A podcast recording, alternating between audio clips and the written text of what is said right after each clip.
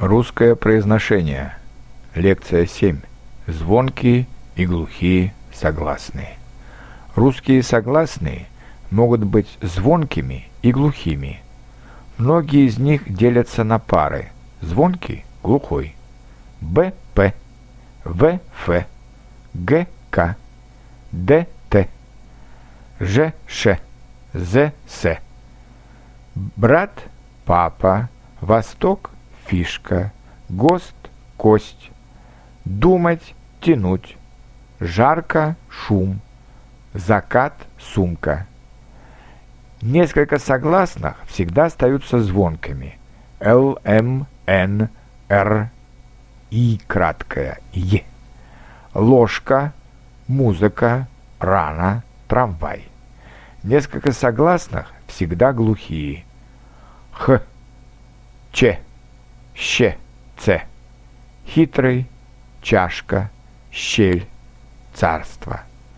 В отличие от английского и французского языков, в русском языке, как и в немецком, звонкие согласные в конце слов оглушаются, то есть превращаются в глухие.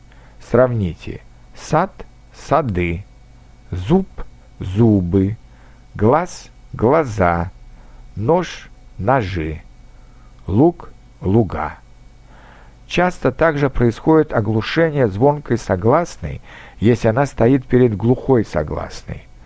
Ложка звучит ложка, завтра звучит завтра. В то же время, если глухая согласная стоит перед звонкой, она озвончается. Сделать звучит сделать, вокзал звучит вокзал, Футбол звучит футбол.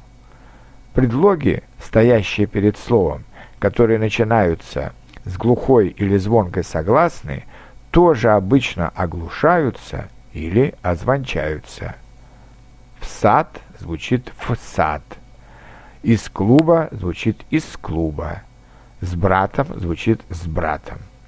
Но особенно важно не забывать оглушать русские звонкие согласные – конце слов.